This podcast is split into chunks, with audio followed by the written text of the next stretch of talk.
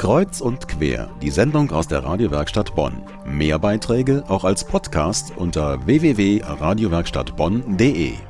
Viel zu diskutieren gab es diese Woche, denn die vergangene Woche stand ganz im Zeichen des Papstbesuches. Zum dritten Mal war Josef Ratzinger in seiner Funktion als Papst Benedikt XVI. bei uns in Deutschland, also in seinem Heimatland. Das erste Mal war kurz nach seiner Wahl zum Papst zum Weltjugendtag in Köln. Ich weiß noch, damals gab es ein lebensechtes Poster vom Papst in der Bravo, gefeiert und bejubelt wie ein Popstar wurde er. Jetzt, also sechs Jahre später, merkt man sehr stark, dass sich die Stimmung im Land verändert hat, was den Papst angeht.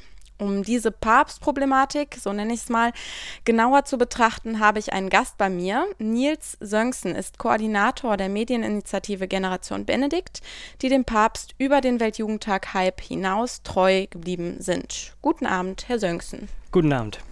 Klären Sie uns auf, Medieninitiative. Wofür steht Generation Benedikt?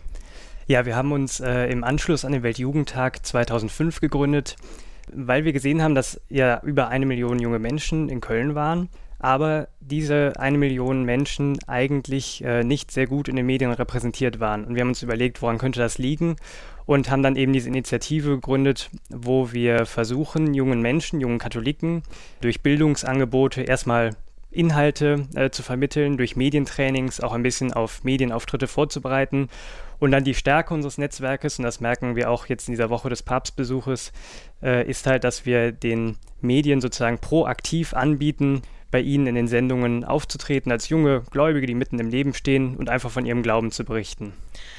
Reform oder Restauration der Kirche? Viele fordern ja Änderungen von Papst Benedikt XVI. Das ist natürlich äh, immer etwas schwierig, weil ein, der Glaube ist ja nicht aus der Luft gegriffen, sondern bezieht sich im Grunde ja auf die Offenbarung. Also es gibt ein Fundament sozusagen, woraus Glaube sich speist. Und da gab es in der äh, Geschichte der Kirche eigentlich immer wieder auch mal Änderungen, aber es gibt halt auch einige ja sehr fundamentale Wahrheiten. Das fängt da an, gibt es einen Gott, aber äh, geht auch weiter dahin, äh, ist Christus wirklich ja. auferstanden oder so. Die sind natürlich nicht mehr änderbar. Also da muss man, also da kann man auch keine Abstriche machen. Wir haben es nach dem Zweiten Vatikanischen Konzil gesehen, es wurden einige Dinge in der Liturgie zum Beispiel geändert. Da gibt es immer wieder Möglichkeiten. Wie sind Sie denn überhaupt auf ähm, die Generation Benedikt aufmerksam geworden? Ja, mir war es einfach wichtig, dass einfach auch mein persönlicher Glaube, den ich auch trotz aller widrigen Umstände, denen man so begegnet, versuche äh, zu leben, dass der auch irgendwo repräsentiert wird, dass da auch mal öffentlich darüber gesprochen wird. Jetzt nicht nur über meinen Glauben, aber über den Glauben der vielen äh, jungen Menschen. Und ähm, das war mir irgendwie ein wichtiges Anliegen. Ein anderes Anliegen, äh, und das ist meines Erachtens auch eine Stärke äh, dieses Papstes, ist, dass wir jungen Leute ja eigentlich immer auf der Suche nach Antworten sind. Wir haben ja alle so unsere eigenen Lebensfragen.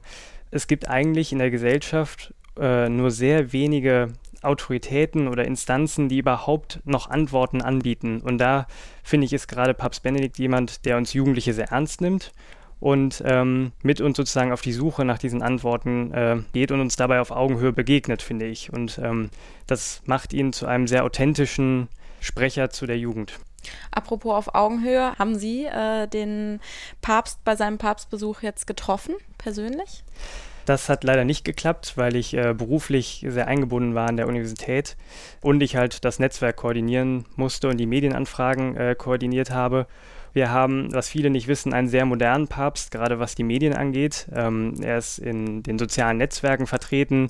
Er versucht immer weiter auch das äh, Internet sozusagen für den Glauben zu gewinnen. Und deswegen äh, ist man auch, wenn man sozusagen in der Heimat hier in Bonn bleibt, trotzdem immer bestens informiert, ähm, was denn der Papst so gesagt hat und was er so macht. Herr Söngsen, was ist gut am Papst?